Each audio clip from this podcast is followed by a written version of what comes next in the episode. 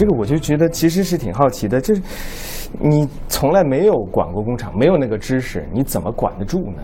对，如果从从管理来说，呃，对我来说的话，这个挑战，那个时候的合资企业的中外双方都还不知道怎么样一起过日子。呃，我们在上海的其他的合资企业当时还出现了一些风波，甚至罢工。哦，是吗？对，那是我去上海时候的环境。当然，我记得很清楚，我老板跟我讲了一句话，嗯，这对我未来做合资企业管理也非常有用。老板跟我说：“珠海，我让你去，不要有其他的杂念，我也不希望你给施耐德带来什么额外的利益。你你就是有一个目标，把这个企业做好啊，就是不要把你的这个屁股坐在施耐德的这一边，要把它坐在这个企搞任何的利益输送。”不是我需要你的目的，嗯，因为合资企业有很多关联交易，你可以有利益输出。我需要你就是一心一意把企业做好。任何把这企业做好的事情，你会得到所有人的支持。所以你的所有的信任，你的出发点就要往这方面来。为了把这个做好，甚至有时候你要学会胳膊肘向外拐，也就是说，在小的利益上，你可以考虑。吃点亏，就你所代表的公司吃点亏。据朱海说，在合资工厂的锻炼，让他从一名销售人员成长为复合型管理者。正是因为有了之前的管理经历，加上施耐德的人才培养计划，二零零六年他被派往法国总部进行工作。我其实蛮好奇的，就是说你在总部工作的时候，其实你有机会去影响全球老大们的一些决策，比如说能够争取资源的倾斜啊等等。就管理自己的上级是很多在职场里面的人蛮头疼的一件事情，大家不大做得好，不大拿捏得好这个东西，你是怎么做到的？就是或者说你能有什么经验给大家分享吗？我觉得管理上级其实是每一个职场人最重要的工作。我老一句话，要就是牵着他们的鼻子走，要就别人踢着你的屁股往前走，你愿意选择哪个？所以呢，我我自己的风格一直都是希望能够。影响老板，然后呢，让他按照我的节奏来跳舞，嗯，来支持我。方法是什么？有什么能够分享的心得？我觉得第一可能得益于我在总部工作过，因为我知道他们的思维逻辑。呃，说粗俗点就是见人说人话，见鬼说鬼话。你一定要用对方的语言、对方的文化、对方的逻辑跟对方沟通。第二个呢，你要把你的功课做好。也就是说，你的你的方案要很清楚，没有人会信口开河的就把钱给你。按我们的行话说，你必须做一个，就说业务方案，我们叫 business case，要做的很清楚，而且必须非常简洁。这些大老板们都很忙，三页纸、五页纸搞不定的事情，你就没有机会了。三页纸、五页纸，你说是 PPT 的那个 PPT 三页纸、五页纸。我在总部的时候，经常是，呃。对我的团队有要求，他们的任务基呃基于苛刻。我们要谈一个话题，可能他们拿出来是一百张胶片。我给对，我我的很多工作是怎么样把它从一百张变成五张。我说老板们只有五分钟的时间，能集中精力听你讲话。你在五分钟，如果你不能够抓住抓住呃吸引他，甚至让他支持你的话，你就失去永远失去了机会。在总部工作了近一年后。珠海带着总部的支持，来到温州主持了一场后来被各个商学院都奉为案例的成功合资。二零零六年十二月，施耐德宣布与民企德力西集团等额合资成立德力西电器。一个是管理规范的外资巨头，一个是野蛮生长的温州民企，两个基因和文化完全不同的团队，怎样融合，怎样相处，是珠海面对的最大问题。从总部回国了以后，其实你主持了一个蛮震动行业的事情，就是参与了呃和德力西的一个合资，对吧？然后你还担任了合资公司的这个老总，那么你也做了非常多的大刀阔斧的变革。你包括我听说是，你呃第一号总裁令就让两百多个原来老德力西人可能就就请他们出去了，是吧？那包括这个胡承忠的舅舅。也被你请走了。我其实好奇，就是说，就是很多举措啊，真的是像刮骨疗伤一样的，都会很痛的。你是怎么能够得到胡承忠的信任和支持的？我们当时选择德力西合作的时候呢，也是出于对胡承忠本人的一个非常大的信任，因为我们觉得有三方面。嗯，第一，这个团队他们渴望外外力带来变化，因为因为当时德力西是老二，想做老大，他有渴望施耐德或者其他人带来变化。第二个就是这个胡胡承忠相对来说整个管理的决定权比较集中，也就是说，我如果说服了胡总，很多事儿就好办很多事就好办了。如果面对我是二十个人的话，我可能也把我累死了。嗯嗯，第三点，就是说，胡总本人是非常非常，这个人为人上面是非常宽厚的、宽容的。因为我在别的市场里面看到他很宽容，他容得下人，容得下不同的声音。所以这由于这三点，我们最后才决定了这个合资。当然，在这个过程中间，我们是我自己还做了很多工作。第一个，我跟胡总、胡董周围的所有的人都可能成为比较好的朋友。嗯，OK。第二个，我很欢迎胡董本身他自己最信任的人加入到我的核心管理团队来。你把那个人放到你的身边，对做你的什么？呃，我们做财务，我们做人事的头是他身边的人，嗯，我们做财务的二把手也是他的身边的人。第三点，我认为也是非常重要的，我必须把百分之五十的管理层的位置留给原来德力西的企业经营者。嗯，逻辑很简单，我们之所以要合资，这个企业一定有做的很多很好的地方。我们首先应该是学习、吸收、消化，而不一上来就做一些改革。很多这个空降的，相当于空降嘛的经理人都会遇到很难的一个问题，就是他自己是可以跟这个呃一号人物保持很好的关系的，但他手下的这个团队啊，人越多，这个事情会越复杂，往往说团队之间可能会有一些分歧啊、矛盾呐、处理不好的话，可能就上升成这个。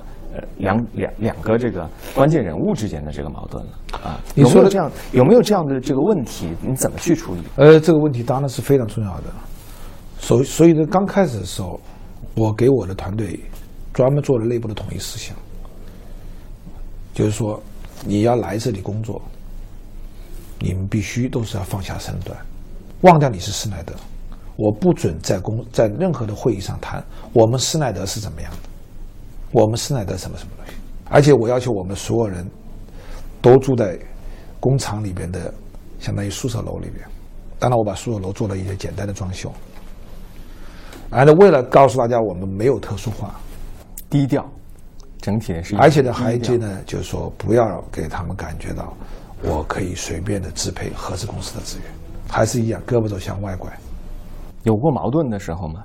就出了矛盾，你有什么样的有解决原则吗？关于产品线的定位的问题，我的观点是，就是我们的观点是，就是说，产品线要精简，我觉得企业要专注，不是什么都要有。这个上面可能冲突比较大，所以我先上来以后是减掉三分之一的这个销售的清单，嗯，很多人不理解，有生意不错，对吧？但是，如果你仔细核算，这些生意是赔钱的，而且绝大部分这些产品，如果我们销售人员稍微花点功夫，是可以有替代方案的。像这一些商业管理上面，必然会有一些冲突，你说冲突是你和胡董之间的冲突是吧？包括是管理层之间的认识上的差别。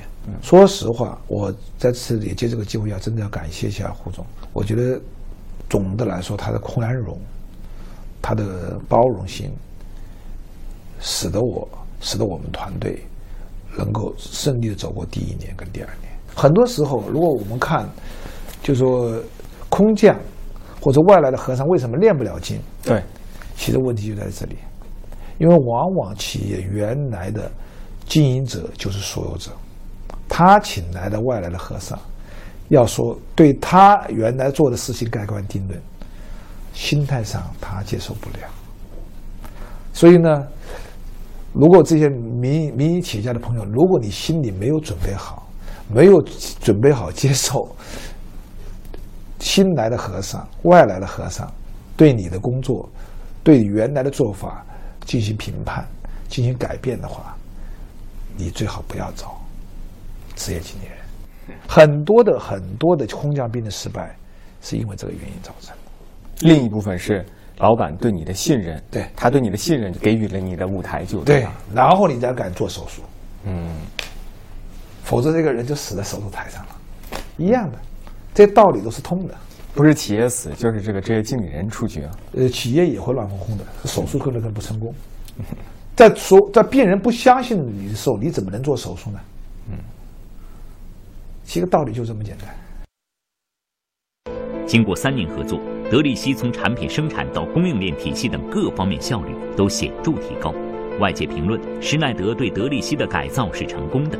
二零一零年九月，成功完成与德力西合资案的朱海被任命为施耐德电器中国区总裁，成为为数不多完全没有海外背景的五百强中国区 CEO。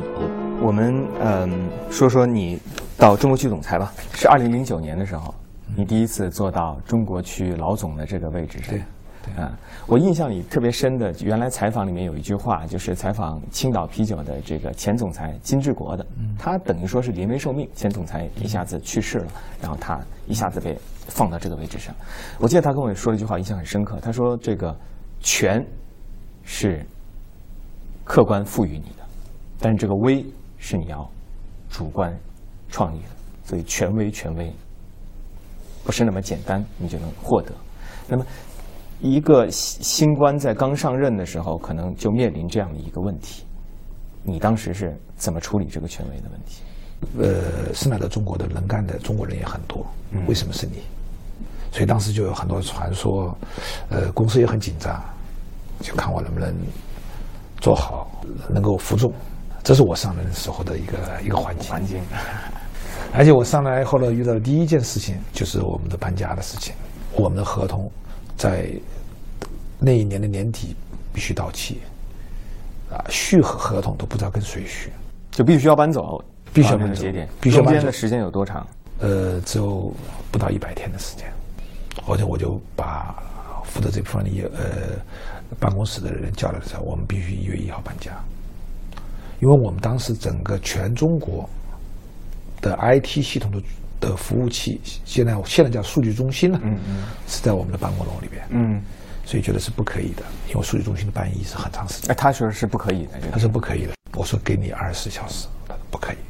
然后装修那边说两个月以内装完，说不可能。然后我就说那行，那我来试试。我自己从公司内部调了几个人，组织了一个团队，你等于说是这次搬家搬家任务的项目组组长，项目组组长，嗯然后我就克服了所有的困难。一月一号早晨六点半以前，全部搬空了原来的地方，在这里上班。你怎么做到的吧？我当时做了，当然要做详细的分析。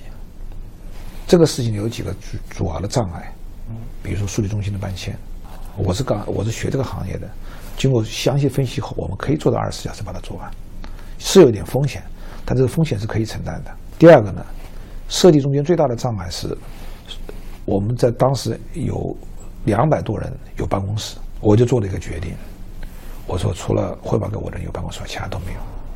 很多人到我这来说：“朱海，你又砸锅了，你是跟将近二百个公司最主要的骨干对着干，让他们不高兴的。嗯，没有人敢做这个事情，你敢做？我说我们必须做。所以我来公司的，别人讲新官上任三把火，我的第一把火 是北京办公室的装修，烧到最后，确实也挺成功。我认为是很成功的一件事情。你现在是等于是跨国公司五百强里面第一个来自中国本土的叫执委。我们通常都认为这个跨国公司其实是有这个就玻璃天花板的嘛，因为可能他们更信任是来自国外的人，或者更信任比如说东南亚呀，或者是港台啊这些华人。呃，本土的能够得到很高的位置的人非常少。嗯、你是怎么看待这个玻璃天花板的这个问题？然后呢，嗯，你觉得说你能够捅破这一层？目前来看，你是捅的最高的一层了。你捅破这一层，你觉得重要的法则有没有？我我认为玻璃天花板，嗯、其实是一个能，呃，不是对能力的一种说法，其实对中国员工的能力，包括智商，世界上没有人怀疑的。嗯，唯一唯一唯一我们需要建立的是信任，这就需要我们每一个人要每天不断的检，要注意自己的行为，然后积累自己的信用，能够赢赢得别人对你的信任。这个问题上面解决的好的话，我相信会有更多的中国人，不光是做职位，甚至可以做全球跨国公司的第一把手。最后一个问题啊，就是很多人看完这期节目以后，可能会说说，嗯，珠海的故事是他那个时代赋予他的很多机缘，具有太多的不可复制性。你自己觉得说，其中可复制的东西是什么？我觉得我很想跟大家分享的一个事情是在哪呢？就是说，我们作为一个打工者，一个心态的问题，是为谁打工的问题。嗯，我认为我们每个人都不是在给公司打工，都是在给自己打工。你只要写着你的自己的历史，你就不断的丰富你的历史，得到更多的信任，你可以拿到更多的舞台。这个不光是适用于一个职业经理人，也适用于创业者。所以，如果我们能有这样的心态，扎扎实实的做好每一天、每一件事情的话，我相信世界、上帝都会对你公平的。